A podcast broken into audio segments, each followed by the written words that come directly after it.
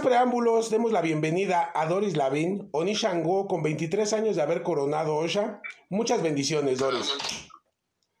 Eh, también está con nosotros nuestro padrino, eh, Ikami Gunda, Adolfo Gómez. Eh, bienvenido, padrino. Bueno. Un gusto, un gusto, Doris, y te agradecemos mucho esta entrevista. Eh, gracias por hacernos un tiempo, por permitirnos este, conocer un poquito de ti, eh, conocer eh, tu carrera musical, tu carrera religiosa. Y bueno, para empezar, platícanos un poquito de ti. ¿Quién eres? ¿Dónde naciste? ¿Dónde radicas? ¿Y a qué te dedicas?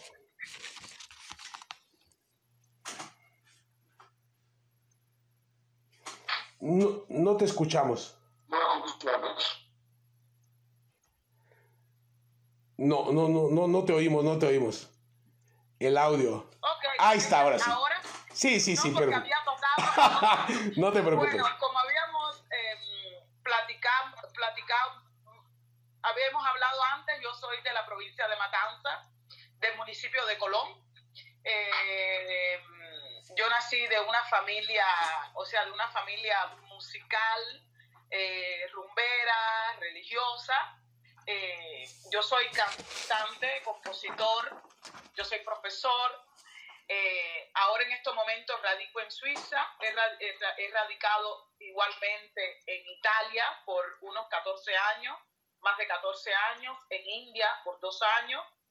Bueno, ahora aquí me dedico a la música, ese es mi, mi, mi trabajo y, y también como profesora de, de, música, de canto, de canto, eh, de canto, eh, digamos, de canto lírico, popular y afro. Y bueno, ese es Doris Lavín. Podemos decir entonces que usted se dedica a la música en sus más variados espectros. Sí, sí, completamente, completamente. O sea, ese es mi trabajo y vivo de eso.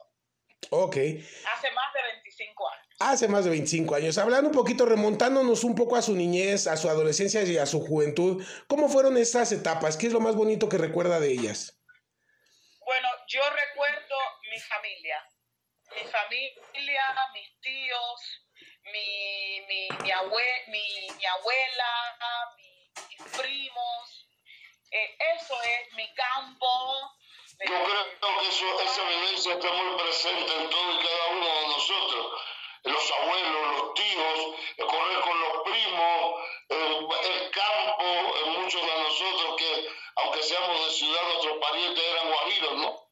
Sí, sí, sí, del central, porque yo me crié en el central eh, Sergio González, que que Sergio González tomó el nombre después del triunfo de la revolución, pero antes se llamaba Tinguaro y todavía nosotros conservamos ese, ese pedacito. Y extraño, eso es lo que extraño prácticamente de mi niñez, mi infancia, o sea, la, la, la reunión familiar y, en fin, esa es la, la parte más que me falta y que quisiera volver a repetir. Si, si volviera a nacer quisiera volver a repetir todos esos pasos y todo y vivir todos esos momentos increíbles que yo viví. De, de, su adolescencia y de su juventud, ¿qué recuerda?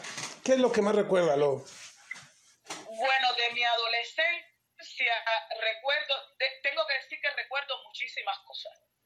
De mi adolescencia recuerdo que eh, era una persona que me gustaba estudiar, me gustaba estudiar mucho, me estudiaba, eh, y los amiguitos míos se reían de mí, porque yo salía desde, desde por la mañana con una maletica. Entonces esa maletica era, era de color azul. Y me decían, no, por ahí va Doris, con la guitarra, estudiando todos los días con la guitarra, los festivales de música. Me recuerdo también la, el, el, tiempo de la, de, la, de la escuela al campo y mi relación de mi adolescencia, mi relación con mi abuela, con Edermira, con la difunta Edermira eh, Delgado Carrillo. Eh, es que son tantas cosas que, que bueno, yo te digo la más importante, porque claro. he tenido una vida un poco muy llena, muy llena. Si a medida vamos hablando, seguramente vamos a ir recordando. Claro, claro. ¿Cuál fue el primer acercamiento con la música? Bueno, mi primer acercamiento, digamos que yo desde el vientre de mi madre, porque mi papá es cantante, y mis tíos eran rumberos, o sea, mis tíos eran los varones. Y nosotros nos reuníamos prácticamente todos los domingos en casa de mi, de mi bisabuela, de Lucrecia Carrillo, de la difunta, y ahí se formaba la rumba, ahí se formaban también los bembeses, o sea, los bembeses de mi familia por la parte de mi abuela, del, del padrino de mi abuela, eh, que hace poco murió, incluso Heriberto Morales, de Colón, y bueno, Okun, o sea, Onillo, Okun, y en fin. También hay que notar, si me permiten una votación, la rumba no es en el sentido de fiesta que le da el resto de América. La rumba es un estilo de música que es pura cubanía y que se estira mucho más en La Habana y en Matanza, ¿no? Porque muchos nuestros, muchos amigos caribeños que tal vez piensen, la rumba no, la rumba es un estilo de música y hay familias que se dedican a cultivar ese estilo de música. Efectivamente, mis tíos, por ejemplo, yo era pequeña y mis tíos, no, mis tíos, o sea, que eran los hermanos de mi mamá y también los, los niños de la familia, nos reuníamos en casa de, de mi, de mi bisabuela. Y entonces se sacaban esos tambores, se sacaban las cucharas y entonces se formaba el, el tira y encoge, la discusión, la tomadera, el... Lo que nosotros llamamos cubanía en su máxima expresión. La cubanía, eso es así, olvídense de eso. En cualquier de San Antonio a Maicí creo que eso es algo, y creo que eso también tiene que ver con una pregunta importante. El acercamiento, no digamos, ¿no? Porque todos nosotros hemos nacido cerca de la religión, dentro de ella. Pero sí tus primeras expresiones, eres Oní Changó, mi padre tenía hecho Changó, esto Arturito tiene hecho Changó, Ah, che, gracias. mi hijo tiene hecho Changó. Entonces, Alafi, eh,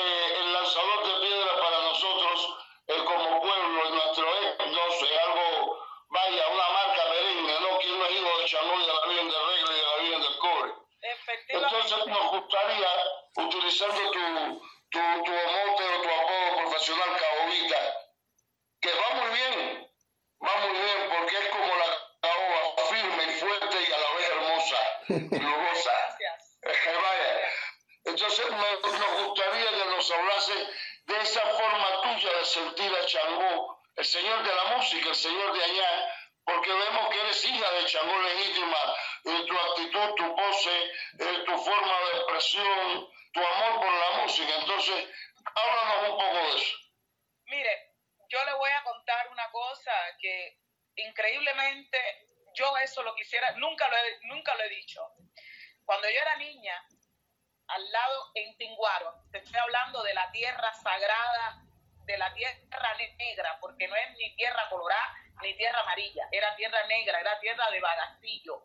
Por eso es que es la Atenas de la religión. Sí, de Central, donde hace- o sea, tierras de esclavos, de trapiche, de Central, yo chiquitica junto con las ve- vecinas de, de- de mi abuela, en aquel entonces me gustaba abrir huecos en la tierra. Junto con ella y decir, tenía solamente cinco años me recuerdo, que yo abría huecos en la tierra y decía, santo, santo, santo, santo, y que no sé qué, y que esto y que lo otro. Lo que decimos nosotros, cobabas. Sí, era, era como un amor a eso sin saber lo que estaba haciendo. Claro.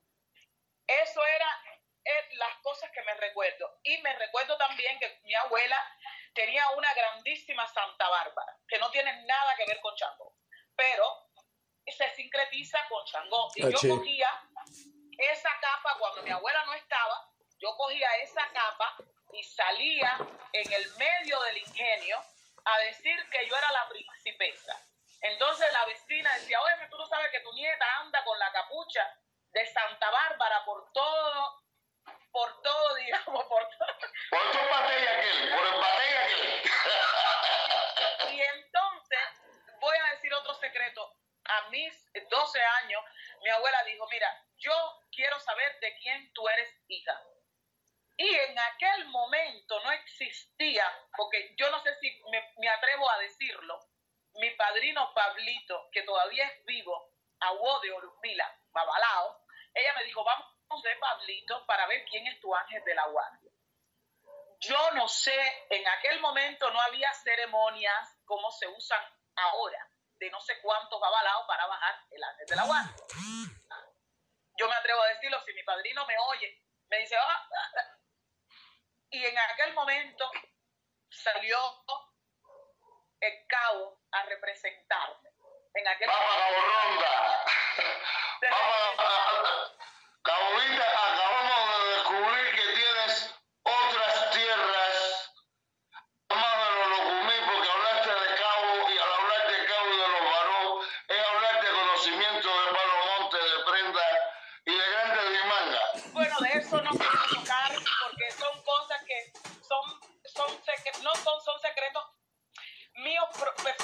que no quisiera, pero usted tiene la razón.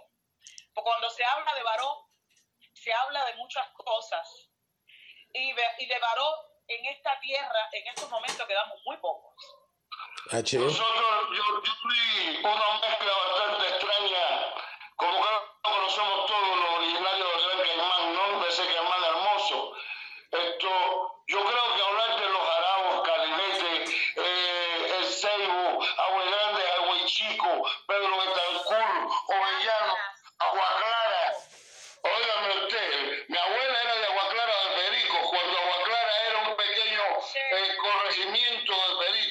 Entonces, en los que tenemos ciertas cosas matanceras, te sabemos tres cosas. El matancero almuerza. El matancero es serio y el matancero conserva. Por eso, después de, la- de lo que llamamos la ejida de Apotó y de su gente a matanzas, el culto eh, se ha conservado de una manera tal que ni los tambores son distintos, ni la manera de presentar a Yahweh la diferencia entre Mariboyé y Oromayó. Ahora, Cabolita, si usted me permite hacerle una pregunta. Arturito, don Arturo Ruán, que nos ha unido en esta conversación, está haciendo por nosotros un algo maravilloso, que es eh, entrozarnos, eh, relacionarnos, ¿no?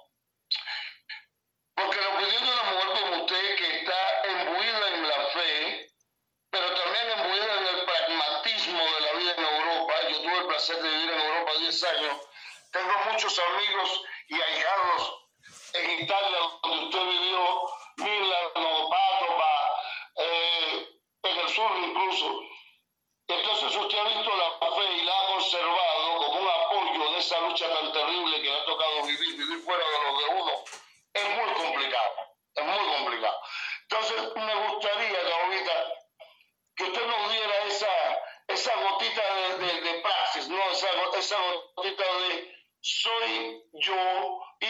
Rodeado de cosas que no me entienden y de personas que no me comprenden. ¿Cómo se puede, eh, para que los hermanos tengan esa opción? Porque vivir en México somos descendientes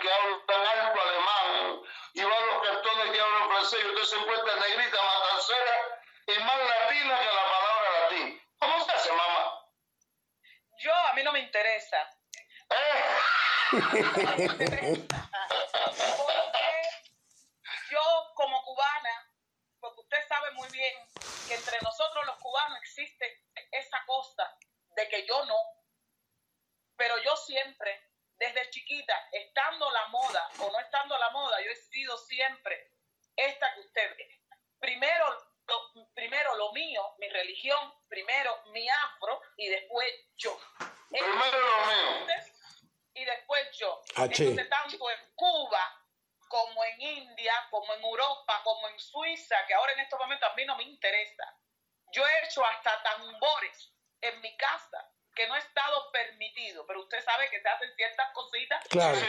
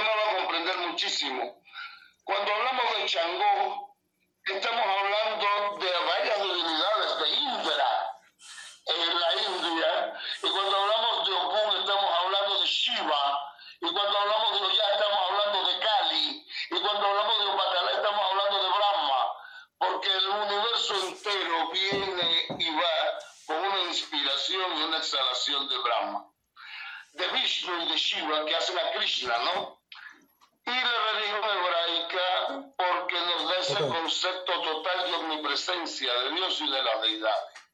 Usted que vivió allí, usted que se nutrió de ello, porque como música seguramente que yo me la imagino usted escuchando a los Sikh, escuchando a los médicos, escuchando a los musulmanes, y sintió usted, porque entendemos que Shango es el santo que más ha caminado, caminó a todos lados, fue y vino en el universo, Eh, aunque a veces la gente no comprende el porqué de ese caminar, ¿no? Sí. ¿Sintió usted Shango allí en la India? Yo creo que sí. Yo lo sentí eh, a través de, de, de, de, de- de los hermanos, ¿no? Porque ellos me veían como un ser, como decir, no, ella, ella está aquí, te extrañamos. Cuando tú te vas, ya no queda más nada. Claro. ¿Cuándo viene? ¿Cuándo regresas? ¿Cuándo? Y cuando estaba ahí en cualquier lugar, por ejemplo, y por ejemplo, mi, mi esposo eh, abrió una sala de arquitectura con un compañero y ese muchacho antes de abrir la, la, el- el- el- la sala de arquitectura hizo una ceremonia, H. hizo una Como es normal y natural. normal natural, hizo una ceremonia que le dio de comer a sus ancestros antes de abrir esa sala. Cuando nosotros fuimos a comprar el carro, el mismo almacén hizo también una ceremonia con flores para, para poder entregarnos el carro. Yo prácticamente viví que estaba viviendo como en Cuba. Claro. O sea, que Claro. mis ancestros. Usted me acaba de dar un palo por la que notar algo que, eh, disculpen ustedes, no sé si me entiendo mucho en mis preguntas, ¿no? Hay una cosa profunda. Sí, Vivir en Cuba, los que tenemos ese placer, ¿no? No por superioridad, es vivir imbuido en fe. H. Eso es lo que nos enseñan nuestros padres, nos enseñan nuestros abuelos. El cubano en la esquina ese se va cayendo y dice, oye, tremenda brujería. Esto es nuestro chiste, nuestra manera de vivir. ¿Qué brujería es esta? Y los hindúes lo han hecho durante miles de años antes que nosotros. Miles. Ahora miles. hay, un- hay una conformación eh, de la cultura védica, de la cultura hindú, esa correlación hermosa que se puede ver entre Sikh, musulmanes, eh, hindúes, eh, claro está, no todo el tiempo, pero que se ha, ha- ha podido permitir la presencia de una unidad nacional, ¿verdad? A la hora de la guerra, después todos somos hindúes. Dígame usted algo, Cabovita, si me permite llamarla así con el mayor de mi respeto. ¿Qué diferencia? Porque ya sabemos que, cuál es el paralelismo que notó. ¿Y cuál fue la diferencia que notó entre la forma de fe de la India y la nuestra? La diferencia es que nosotros los cubanos somos muy complejistas. No somos tan sinceros, algunos, no todos. Me parece perfecto. cosas, porque te- tenemos que pensamos qué cosa dice el otro y que pensamos qué cosa dice la otra, no porque si la religión es de negro, no, al contrario, en India los más ricos son los que los ricos, los pobres, los medianos, altas castas, me- medias castas tienen la misma religión. Brahmanes e intocables. y, la llevan con el corazón, sin importarle qué dice el vecino, qué dice el negro, qué dice el blanco, qué dice el chino y qué dice quien, quien sea. Entonces, ahora, ahora existe más fe porque nuestra religión se ha globalizado. Entonces, por eso que ahora todo el mundo quiere ponerse en muestra de lo que somos. Incluso hay algunos de nosotros que no saben nada. Sí, H, H. Discúlpenme, padrino, que yo hable así, pero es tanta la, la, la, la cosa que llevo dentro que yo no puedo dejar de decirlo. Porque incluso he tenido personas que me han dicho, ay no, pero tú eres cantante, ¿por qué tú tienes que cantar eso? Digo, no, yo... Con la verdad me ofendo Lo he cantado antes de que existiera ese fanatismo y esa globalización. Ya yo lo cantaba. Claro. Ya yo me lo manifestaba. Ya tú llevabas la verdad con tu canto. Yo soy así. Así. Eh,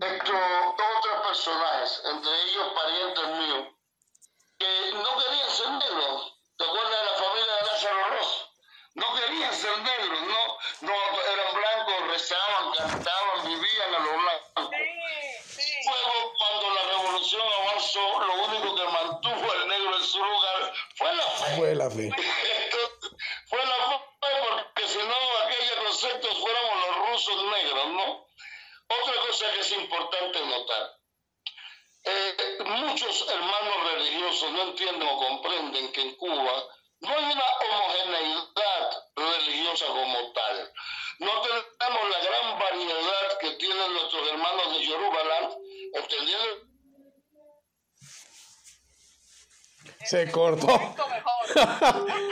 A ver si ahorita se puede conectar. Hay, hay, hay algo en el ambiente. se, se, se fue, se fue. Bueno, ahorita que, ahorita que se vuelva a conectar, eh, continuamos con, con, el tema.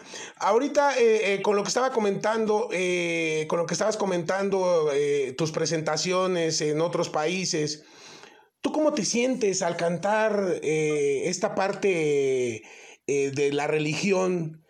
con personas que a lo mejor no entienden ni siquiera lo que estás cantando, pero que lo viven, lo sienten. ¿Cómo lo ves tú? Yo, yo te digo que cuando canto esta parte que está dentro de mí, que vive dentro de mí, el público lo percibe de la misma manera que yo les pongo. O sea, lo vive, lo disfruta, lo, incluso me pregunta, me dice, ah, pero ¿qué cosa estás diciendo? Pero yo pienso que tú te fuiste en trance. Digo, no, no, no, no, yo normal, no, normal. Pero lo viven con la misma energía que yo, que yo lo, lo transmito. Ah, Porque parece que es una parte que vive en mí, es un astral, es otra, digamos, otra Doris que vive en mí. Ah, es que la señal sí es malísima ya.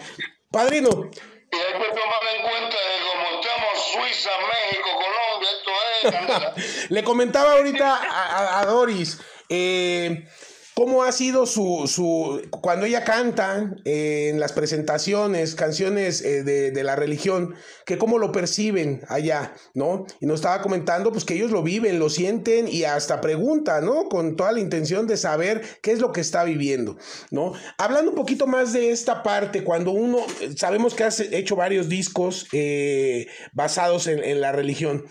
¿Cómo ha sido la percepción de la gente al momento de uno ir a, hacer tu presentación del disco y que escuchen tus, tus raíces? No, ha sido muy positiva, muy positiva. Incluso antes de que yo empezara a emitir el, el, el lenguaje lucumí, ya yo lo hacía, solamente tenía, te, te, estaba hablando solamente 24 años cuando hice mi primer tema que se llama Canto a Shango y Oya, sin tener el conocimiento. ¿Por qué canto a Shango y Oya? Porque mi abuela era hija de Oya, tenía medio asiento de Oya. Okay. Y, y ella me crió. Entonces, yo hice ese tema con el corazón y ese tema fue que me llevó a nivel mundial, Ah, a ser conocida a nivel mundial y ese tema yo fui reconocida en, mil, en el 2003, pero bueno, voy a hablar un poquito así porque bueno, ya ustedes Sí, saben, sí. en el 2003 como la reminiscencia de Celia Cruz y La Lupe en el Jazz Times en New York, es gracias a ese tema. Y ahí fue donde por primera vez empecé, eh, hice un rezo para Ollá cuando estaba con Changó en la plaza. Ok. Entonces, este es el final que yo quise, y entonces en ese tema quise contar la unión de Changó y Ollá. La, ¿Qué cosas representaba Changó y qué era lo- lo que representaba Ollá? Ya solamente, pero sin darme cuenta, ya yo cantaba, o sea, junto con el español, porque era un guau. Ya había espiritualidad en tu canto. Ah, Sí, sí. una espiritualidad que este tema me llegó a ser reconocida a nivel mundial en aquel momento. Dejé de... Aparte de que desde el punto de vista musical netamente, tuvo que haber sido muy bueno porque imbricar en un solo personaje dos cantantes tan distintas como era como era Celia, aquello ve, vaya, aquello se cayó el dinero. No, no, no es que yo quiero ser como ella, porque Claro. yo No, no, no. pero era como una, como una, digamos, una cosa de entre la- meterme dentro de ellas dos, que no tenemos na- nada que ver. Pero bueno, estoy agradecida y para, para esto no a esas dos grandísimas eh, Una hija de Ollá y otra hija de Miami muy fuerte muy buena. Tuve, tengo, o tengo trato, o tuve en mi momento mucho trato con parientes, tanto de una, Jolie, allá en Santiago, como de la otra, Cruz, allá en La Habana. Entonces nosotros los, los que vivimos en San Miguel del Padrón, un saludo a San Miguel del Padrón, a todo el municipio. a ver, Claudita, hay una cosa tremenda y profunda. Es usted la representación viva del hijo de Changó, que ha tenido que caminar, que ha tenido que salir, que ha tenido que crecer, que ha tenido que luchar. La vida de los hijos de Changó no es tan fácil como la gente piensa. Changó es un santo de una, de una fuerza extrema. Y no sé esto si su esposo es eh, cubano o es latino como nosotros, o si es europeo. En caso de ser cubano o latino en todo caso, sí, sí. ¿cómo eh, se puede adaptar un hombre que porque le he escuchado es arquitecto, semejante?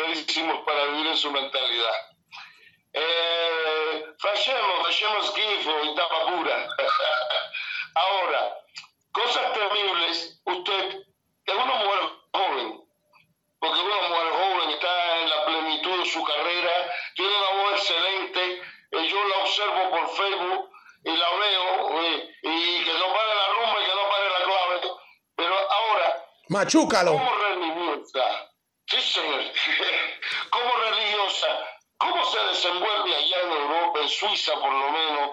Esto, ¿Cómo se hace para poner dos collares? Esto, para, darle un toque a Changó, o para darle un polvo a Exu. Vaya, todas esas cosas que para nosotros Bueno, son de esas tan cosas, sencillas. no, bueno, vamos a hacer la parte más simple, no pasa nada. No sé si usted me entiende, no pasa nada. Yo el año pasado le hice una fiesta a, a, a, a mi papá y es la, yo creo que fue creo que una de las primeras fiestas que se hacen aquí en Suiza. Participaron más de 50 personas aquí en mi casa. Ah, Latinas. Pues, más de 50 personas y los vecinos vinieron aquí. Y bueno, mi papá dio presencia, pero bueno, no, se- no se pudo desenvolver porque no era, parece, no era el medio.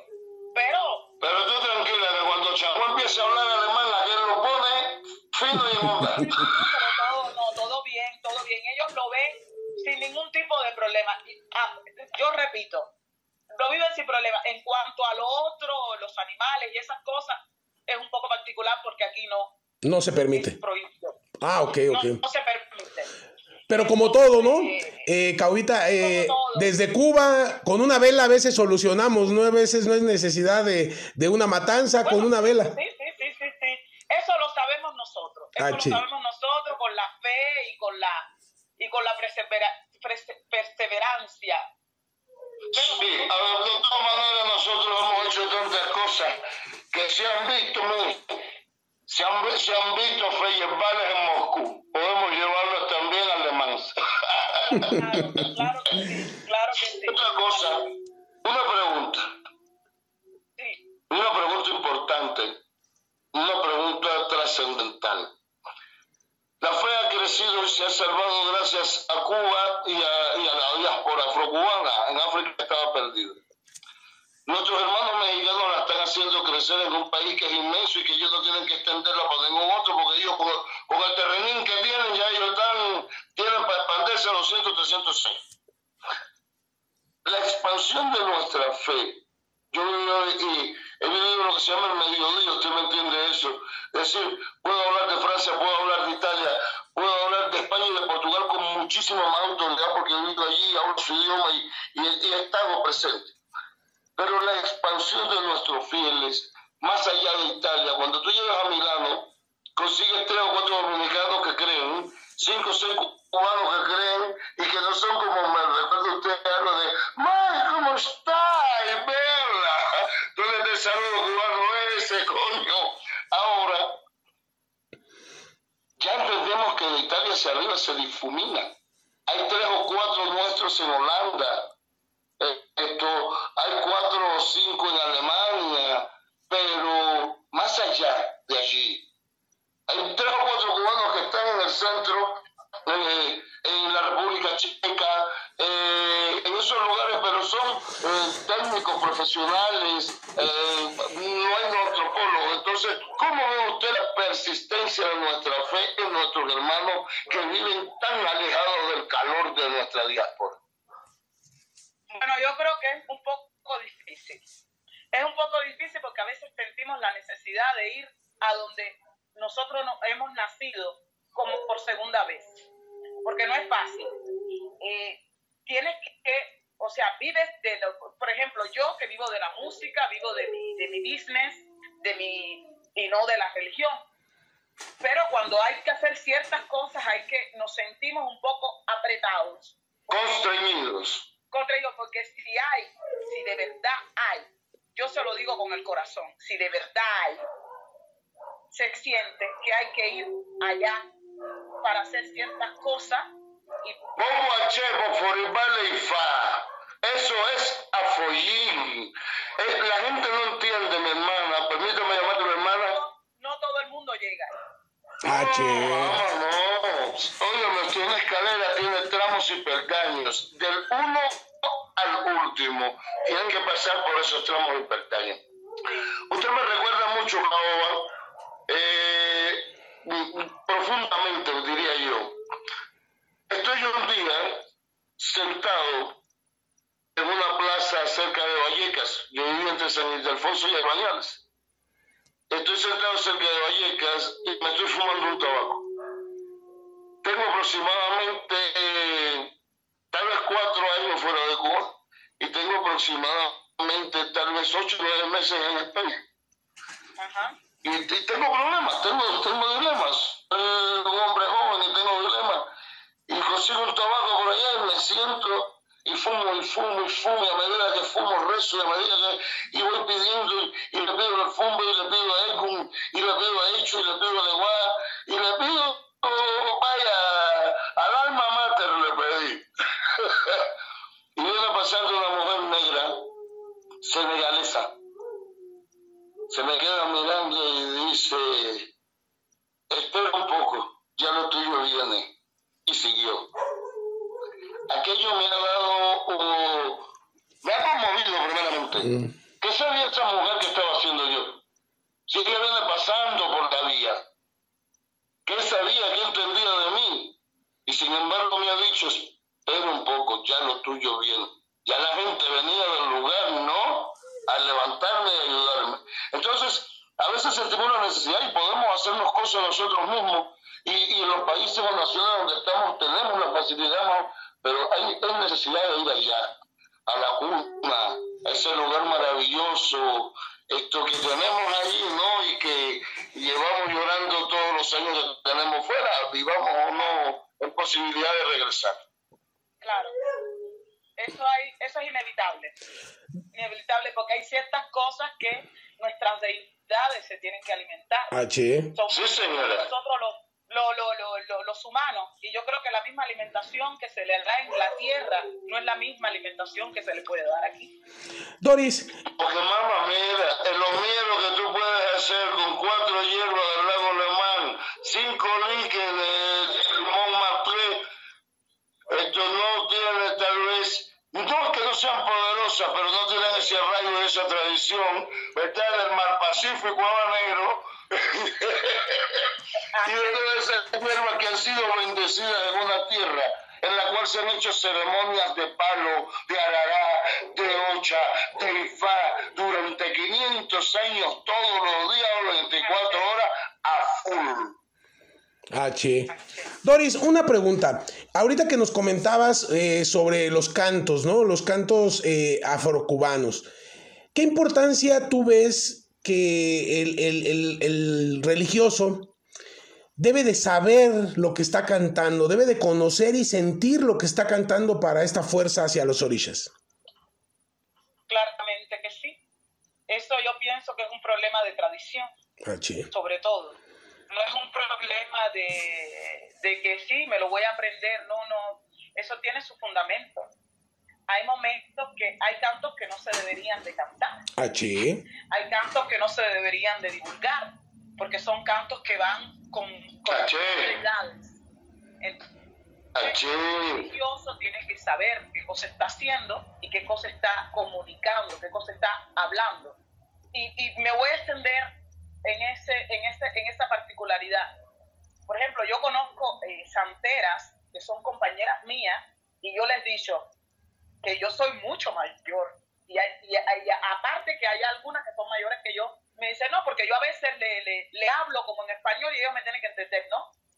Tú le puedes hablar como tú quieras, pero ellos no nacieron, ellos nacieron con un lenguaje. Ah, ellos nacieron con una ceremonia, ellos nacieron con un, con un pacto. Tú no le puedes hablar en español, tú puedes hablar en español hasta un cierto punto, pero no siempre. H, H. Entonces yo digo que el religioso tiene que saber, se tiene que alimentar de eso, tiene que ir de, los padrinos para que los padrinos lo, le, le, se le si, si, tú no sabes, te metas. Si tú no sabes. Permíteme, Arturito, hay una cosa que la gente no, no, no, no entiende. Ha, ha sido, ha, ha, eh, ha puesto claro uh, algo que ya está claro de por sí Cuando hablamos de Orula, cuando hablamos de Orula, todos los santos tienen oriquis, ¿no? Cuando hablamos de Orula, para, para eh, reafirmar lo que tú has dicho, cuando hablamos de Orula entendemos que Orula, uno de los oriquis que se le da es que es A. Sí, nos fue otra vez. De verdad que fuerte la cosa que para siempre. Sí, sí. Bueno, ahorita que, que, que- que se pueda volver a conectar, estábamos en esta parte de, de, de la, lo importante de los cantos, ¿no? Eh, Sí. vi, vi- en tu página que tienes en, en YouTube un curso eh, gratis de enseñanza de los cantos. Cuéntanos un poquito sobre él. Bueno, le voy a decir una cosa. eh, yo quise hacerlo porque yo pienso que antes de todo yo soy religiosa. Y yo pienso que nuestra religiosidad no es solamente estar hablando con los caracoles, estar hablando con... Entonces yo pienso que nuestra, nuestra religiosidad también parte de eso. Yo quise eh, hacerlo como una manera de estar, de desarrollarme en lo que yo soy, de alimentar mi espiritualidad y de alimentar mi, mi, mi, mi, carrera, mi carrera no, de alimentar mi paso como también como santera. O sea, eso es el objetivo del curso. De que los religiosos se acerquen, de las personas que estén practicando esa, e- ese tipo de cosas que viven como nosotros, sepan por lo menos algunas cosas. Yo lo hago, o sea, porque siento amor por hacerlo, ¿no? Y para, de- para estar con ellos. Ese es, eh, mi objetivo. No lo hago con un objetivo como para ganar, porque no vivo de eso. Como ya bien expliqué, yo vivo de la música y de mi business. Claro. También como, como, como autoproductora, como, como distribuidora internacional. Yo vivo de, de la música y de mi business. No vivo de la, de la De religión. la religión como tal. O sea, yo doy esas clases para sentirme, de, para desarrollar este lado que me pertenece, porque me parece que no soy yo. Lo puedo decir. Digamos que nosotros tenemos otras deidades que están alrededor de nosotros que nos envían a hacer ciertas cosas que Ah, nosotros sí. no sabemos. Tampoco me de decir que voy a cantar un canto un canto para, por ejemplo, para el Ecuá, si lo hago, es porque me parece que no es Doris Lavín la que está cantando. Eso es parte de ella, es parte de ese espíritu que está cantando. Ah. Esta parte de... Esta parte de, de, de, de hacer un disco religioso, ¿qué tanto apoyo hay en cuestión de las disqueras? ¿Tú eres tu propia productora? ¿Cómo manejas esta parte? Bueno, yo tengo mi pro- propio label. Ah, Yo tengo mi propio label, yo soy autoproductora y yo soy y mi propio label Doris Lavín. Porque yo tuve mi primer disco y no fue tan, digamos, el primer disco me ubicó en el mercado internacional, pero Te dio a conocer. sabemos, cada uno de nosotros tenemos un camino. Yo, si tengo que hacer negocio con otra persona, tengo que estar bien clara. Claro. No, sigo mi camino sola, me- me- por el momento me estoy au- autoproduciendo yo sola. Y este disco religioso, el último que hice, dedicado a Merceditas, Merceditas Valdés, sí. este fue porque eh, yo tengo muy buena relación con su sobrino, que es Tatico, que es el hermano de Gerardo Piloto, de los Barretos. Y entonces yo le dije a él una vez, "Ay, tú sabes que yo quisiera hacerle una dedicación a, a la señora, porque en Cuba nadie se acuerda de ella. Y dice, ay, por favor, Dorialo, te lo voy a agradecer con toda la vida. En Curazao hice ese viaje para Curazao, había un grupo de Batá, y le propuse de hacer este disco, y ahí nació todo. Hermoso, Hice un disco dedicado a Mercedita Valdés. hermoso el disco. ¿Qué de ese? Parece que eh, eh, eh, eso es una acción loable. Hay grandes cubanos, grandes religiosos, de los cuales nadie se acuerda. Ah, chi. Entonces,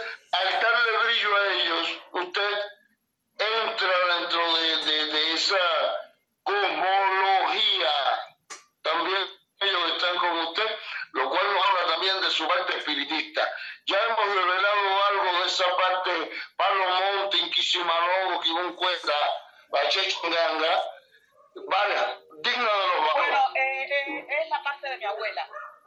O sea, nosotros, por, digamos, nosotros somos la familia Baró. Ya de ahí ya hay mucho de qué decir, Claro. hay mucho que hablar. Es una parte que está, es una parte que yo, como soy la última, digamos, la última generación por el momento que tiene la, el bastón, lo conozco y lo desconozco. La parte espiritista viene de la parte de mi abuela, de Delmira, que de la De los Delgado. de, de Delmira Delgado, Delgado, de la parte Delgado que es siempre de la parte de Perico. Esa es la parte Sí, espiritista señor. que viene de mi abuela, de Delmira. H. Nos gustaría otra cosita. Ya vimos tu parte espiritista, con mucha lupa, mamá Rufine, para lo que te administra. Ya vemos tu parte de Palo Monte, solamente los que no son cubanos desconocen lo que son los varos. Una familia de regambre tanto en Matanzas como en La Habana. Esto, J.L. Baró, Ricardo Baró, Anselmo, gente de, de regambre infinita, desde África Sí. y del, de- y del que se trae Calimeire, de todos esos lugares importantes. Entonces, mm, hay una parte de usted que yo noto desde, vea usted bien que yo lo sigo desde que usted tenía pelo corto, emitir, ¿verdad? Eh, vaya, pequeños cortitos allí. Háblame de esa parte que yo noto en usted, medio psicóloga, medio sanadora esa parte de tomar a la gente que va a usted buscando a la profesora de música y se consigue con la madrina espiritual, con la que sin saber por qué sabe tu problema. Me parece que eso le ha pasado mucho a usted. Bueno, sí, me ha pasado mucho a mí. Pero eh, sí, me ha pasado, me ha pasado. No le puedo decir, no le puedo decir que no, me ha pasado. En- en- antes de todo, yo estudié eh, en el, en el- a, a partir del, del, del mil, mil, mil- 1987, 1987 educación musical. Y después ingresé en el Instituto Superior de Arte dando eh, de canto lírico popular. Entonces yo quise aprovechar de esos conocimientos pedagógicos de introducir la cátedra de canto afro para la gente que le interesa este camino. No me equivoqué entonces.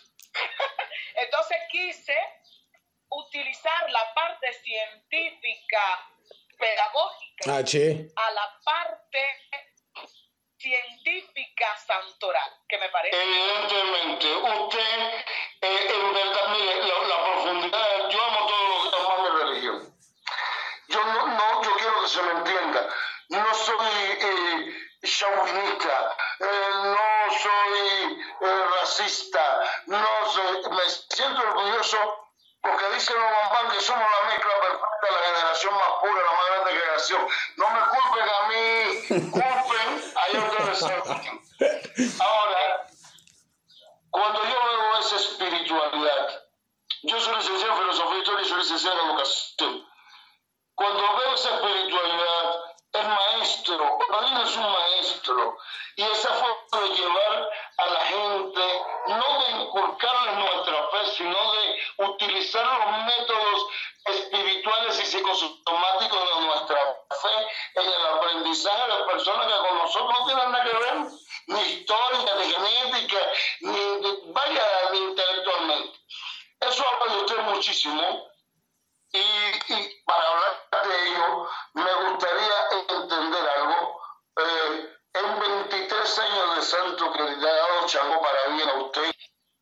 Está muy interesante esto, está muy interesante. Está muy linda, está muy linda, me gusta, me gusta. Qué bueno, y es, y es lo que yo este, había visto en algunas entrevistas que tienes eh, en internet.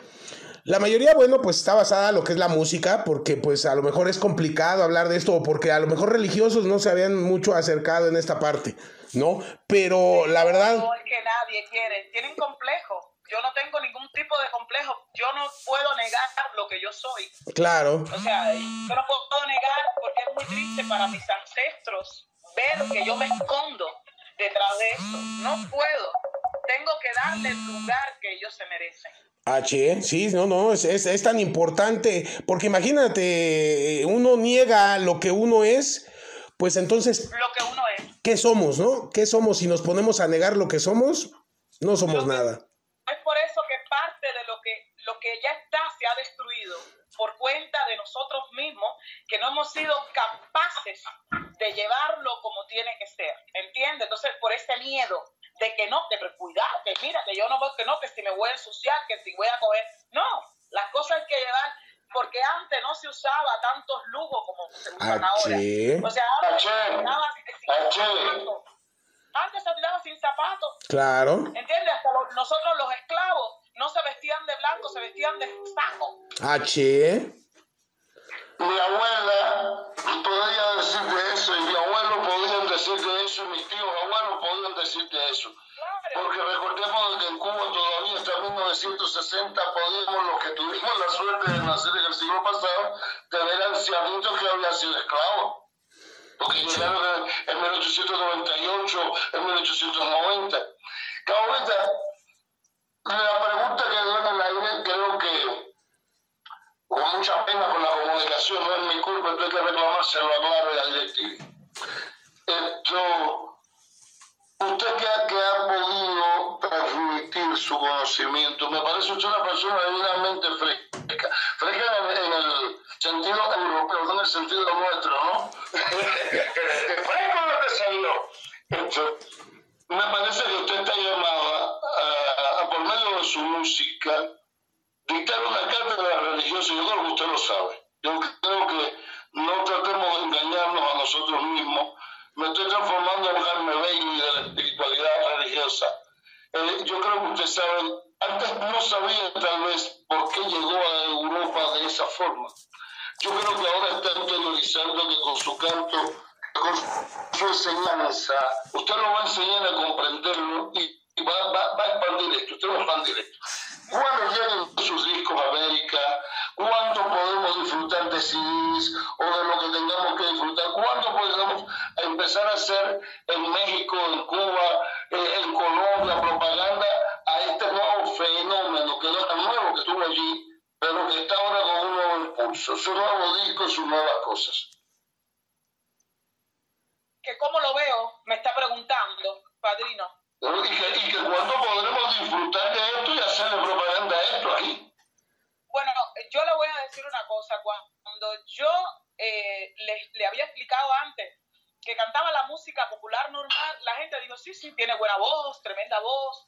Pero yo le voy a decir una cosa. Eh, no todos, no todos.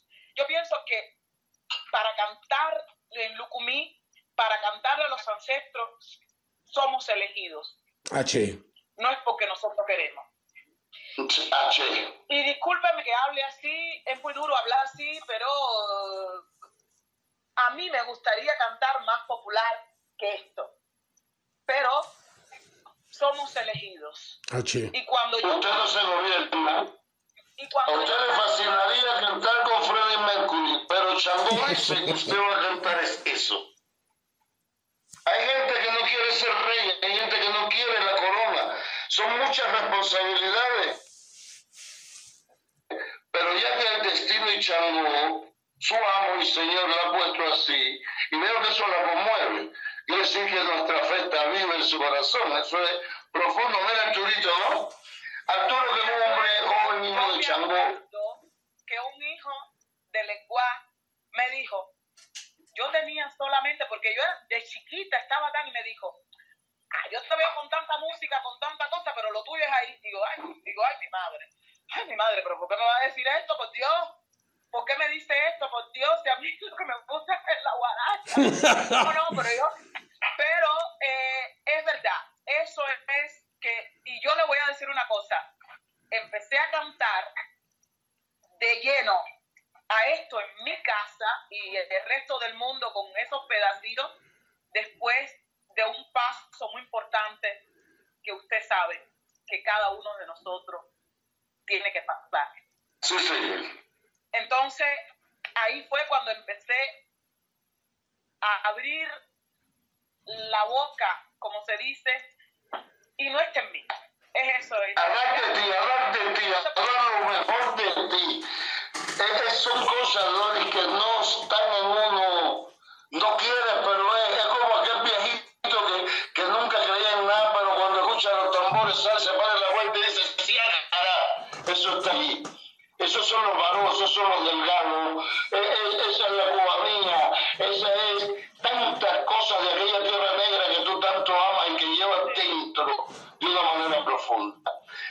Ok, Doris, una, una preguntota. Eh, en esta parte ahorita que estábamos hablando sobre tu música, sobre tus discos, ¿cuántos discos tienes eh, que representan a las raíces afrocubanas? Yo le voy a decir que me parece el primer disco, tengo un tema, en el penúltimo disco en homenaje a Mercedita Valdés, también. En el otro, que se llama Esta soy yo, también habla de todo. Cantos, espiritualidad, canciones compuestas por mí, Susumbe. Susumbe, sí, muy buena. Espiritualidad. Ogunarere. Que también son nombres que me han salido en sueños y, y escrito. Eh, y ya, y, ya, prácticamente en todos. En todos. Y esta última que salió, Soy Son con Rumba, que hablo de mi provincia natal de mi esposo, que me trae un poco de agua. Eh, merci beaucoup. no, Doris, hay, hay una, hay un, uh, saliéndonos un poquito de lo, de lo que es lo afrocubano y las raíces, pero muy apegada a lo que son tus raíces. Hay una canción que le dedicas a tu padre. Cuéntanos sobre esa canción. Cuéntanos sobre esa canción. ¿Cómo salió? Bueno, porque mi, yo canto gracias que yo heredé la voz de mi papá. Porque mi papá le gustaba mucho cantar uh, música bolero y eso. Y yo gracias a él salí, me, me, donó ese, ese don. Y bueno, y se lo quise dedicar ya porque ya mi papá no está tan bien que digamos, ya no canta más y entonces dije, bueno, el último regalo que le quiero hacer es este, por lo menos que cante para el mundo conmigo. Y Canta a través de ti. Ok, ¿Qué, de todas las canciones que has compuesto, ¿cuál es la que define a Doris Lavín? la que define a Doris Lavín la, bueno, tengo dos. Canto a Changoyo ya y canto Ogun Arere. Esa es la que define a Esa es la. ¿Alguna frase muy representativa de ti? De, de cada una de estas canciones. Machúcalo.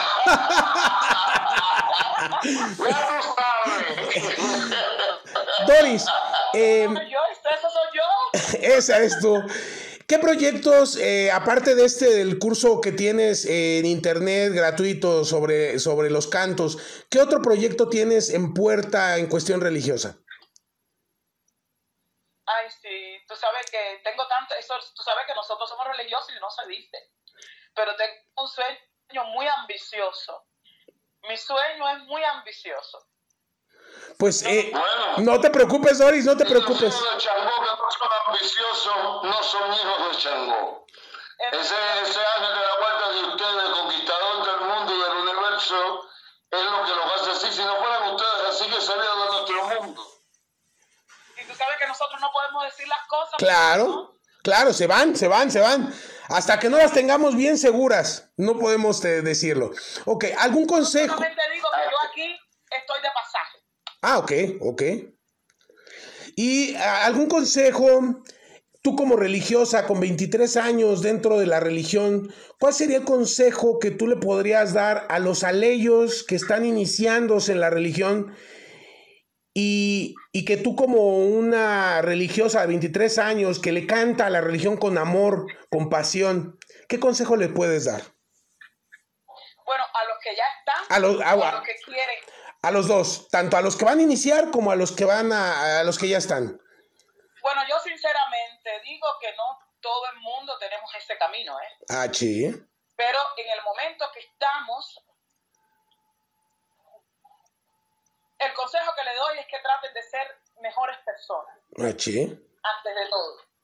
Que se conserven, que sean estudiosos, que sean no tanto la religión, sino que sean estudiosos de la vida. De la vida. Y que se ayuden mutuamente. Y que sean más, digo, un poquito más espiritual. O sea, que se curen. O sea, que sean buenas personas. Porque lo importante de cada ser humano, Dori, es ser buena persona. No importa la religión que se siga. Si eres bueno, Dios está en ti. Ah, sí. Y ser felices. Tratar de ser mejores para poder enseñar a la, a la futura generación. Eso es lo único que, el único consejo que yo diría, que yo daría. H, padrino, algo. Padrino, algo que guste pre preguntarle a Doris para finalizar la entrevista. Bueno, Mejado, mira, cuando se trata de cosas tan interesantes y hermosas como las que hemos vivido cuando el moderador es tan inquisitivo como tú y cuando la entrevistada tiene esta capacidad humana y religiosa, serían 17 mil cosas que me huyen, no solamente a Doris, sino a ti también. Y me gustaría que Doris aceptase una nueva invitación para compartir con nosotros ese carisma, esa fuerza impresionante, esa cubanía. Ahora, ¿qué cosa me gustaría preguntarte, Doris? Sí, yo soy tan solo un poco mayor que tú en años de, de ocha. sí, Y tengo hecho ya, de la gente de la guardia que tú, en tu abuela tanto veneras, ¿no? Yo soy ya con el igual. que amo con la vida. Eh, gracias, gracias, para bien sea.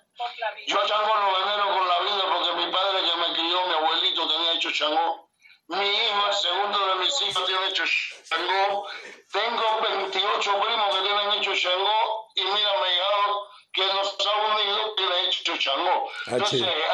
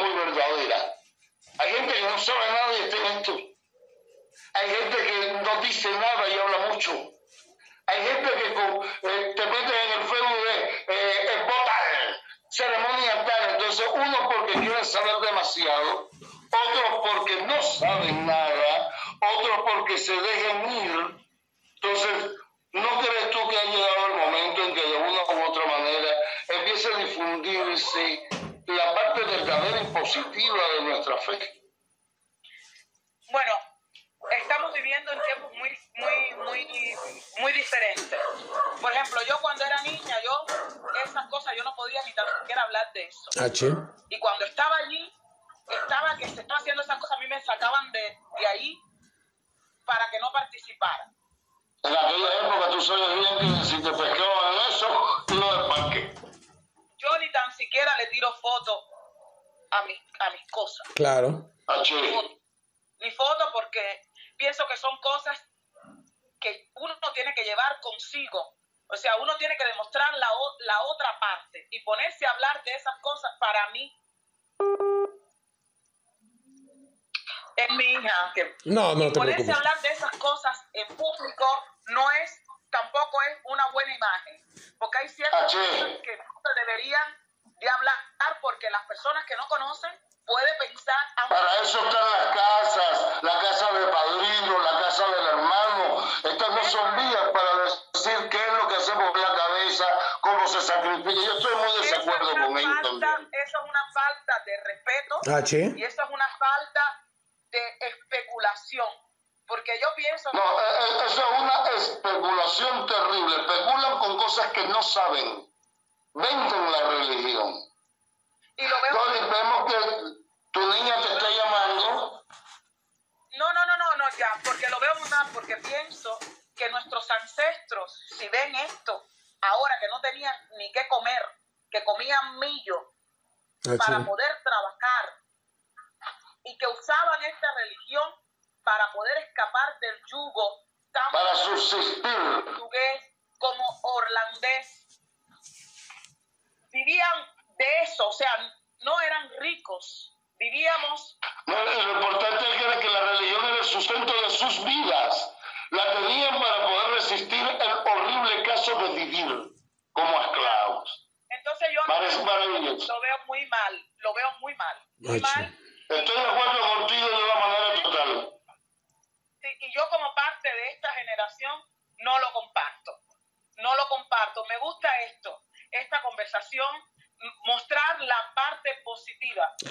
Por eso me dediqué de hacer este curso de canto, de introducirlo en la parte más bonita que tenemos, porque esos cantos, esos cantos son muy bonitos y esos cantos es parte de la cultura y es parte y puede ser una ópera negra. Ah, sí, ah, y, es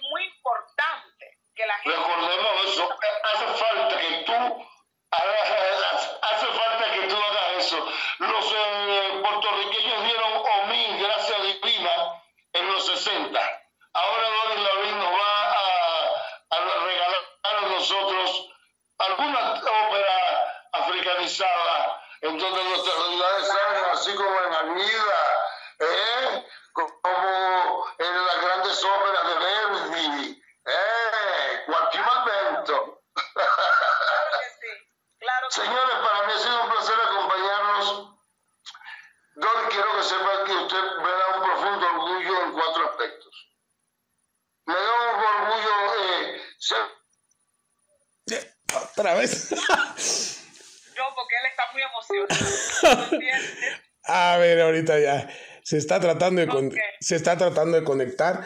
Eh, bueno, Doris, eh, te agradezco mucho. ¿Algo que quieras tú eh, agregar a esta entrevista? para, los, para las personas que nos ven, todas, la mayoría son religiosos, está, se compartirá en grupos religiosos, todo tiene que ver con la religión. ¿Algo que quieras tú agregar? Bueno, yo lo único yo quisiera agregar que yo estoy muy agradecida de que tú me hayas invitado a este, a este pequeño meeting. Y es un placer. Y bueno, yo tengo muy pocas palabras, tengo muy pocas palabras con qué expresar el, el, orgullo, el orgullo que tengo de estar, de estar hablando con usted para podérselo transmitir a, al pueblo, a la comunidad, a la comunidad religiosa. Y que sería lindo que nuestra comunidad pueda eh, compartir el lado positivo, el lado positivo de, y la fuerza que nosotros tenemos. O sea, eso es lo único que yo, la pequeña cosa que yo quisiera decirle a esa parte de, de nuestra comunidad. padrino, se quedó. Se quedó con cuatro aspectos que iba a comentarle a, Doris. Primero que nada, yo me siento, eh, les pido disculpas a todos Doris, esto, usted me da porque solo los hijos de la estrella solitaria sabemos lo profundo de nuestras raíces.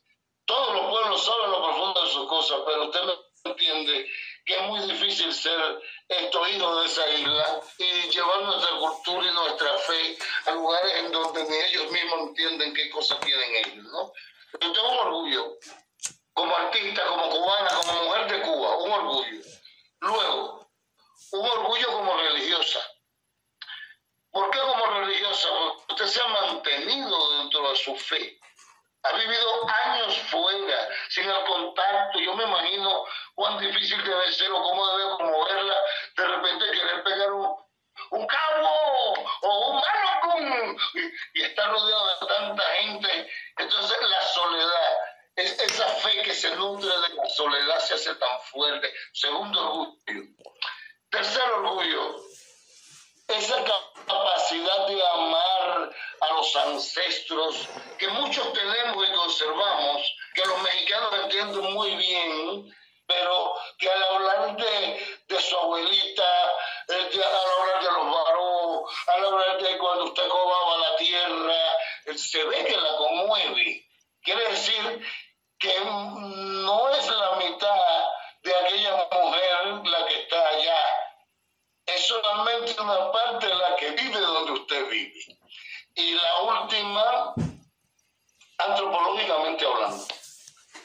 No podemos estar vendiendo la religión, señores, y entonces aquella pila de grupo diciendo esto es así, que esto es allá, y ofendiéndose unos con otros. No es lo que buscamos. No. Porque no es ser musulmán, no es ser eh, eh, hinduista, no es ser santero, es ser buena persona, H. como usted lo Es dijo. eso, es eso. Namaste. Namaste. No, porque yo sí, claro, esa es la pa- nosotros tenemos que tomar esa parte, dar la parte positiva de lo que somos, porque lo nuestro es unidad, hermandad, fuerza y Y energía. fue, fue inteligencia, fuerza y abnegación.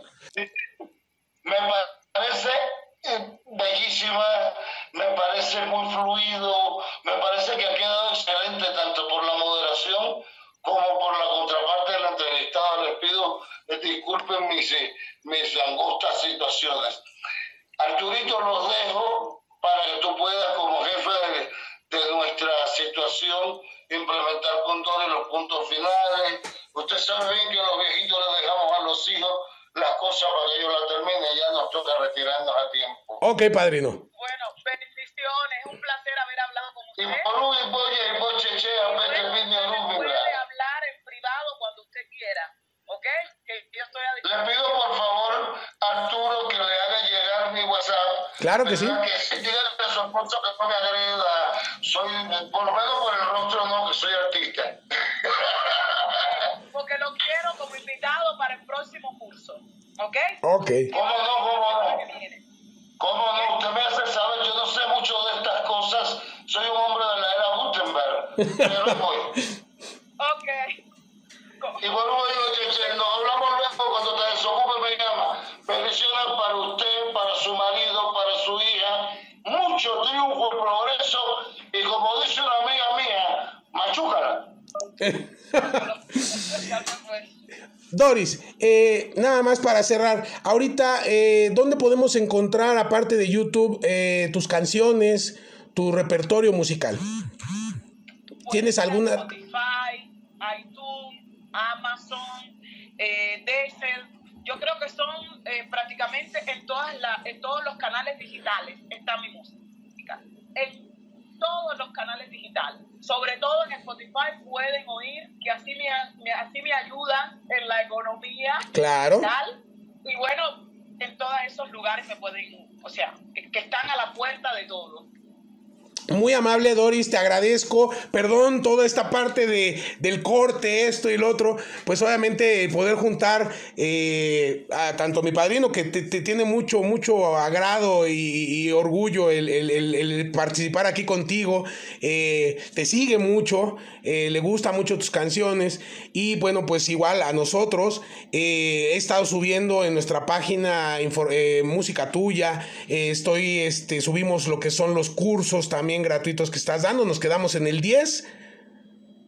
Sí, porque el próximo que viene sería para, es una sorpresa, Ok. ya un culto muy desconocido en nuestra, en nuestra religión y quería que esa base se conociera y que ese canto se conociera porque es muy pequeño y que se podría usar en todas las ceremonias si quieren. Es un culto muy desconocido. Es conocido, pero al mismo tiempo muy pocos lo conocen. Ok. El, el número 11. El que 11. Llega dentro de poco. Estaremos pendientes de ese, de ese número 11. Te agradecemos mucho, Doris, por el tiempo que nos permites. eh, y no me queda más que agradecerte. eh, te deseamos mucho éxito, como siempre lo has tenido. eh, que sigas dándonos a la religión aprendizaje, conocimiento. y esa pasión, ese, esa pasión y ese amor que le das a nuestra religión, que es lo que a muchos a veces nos hace falta. A veces vemos la religión lamentablemente más como comercio que como fe, que como amor. Y bueno, esta parte que tú nos das, creo que nos enseñas mucho y esperamos que sigas dándonos más sobre ello.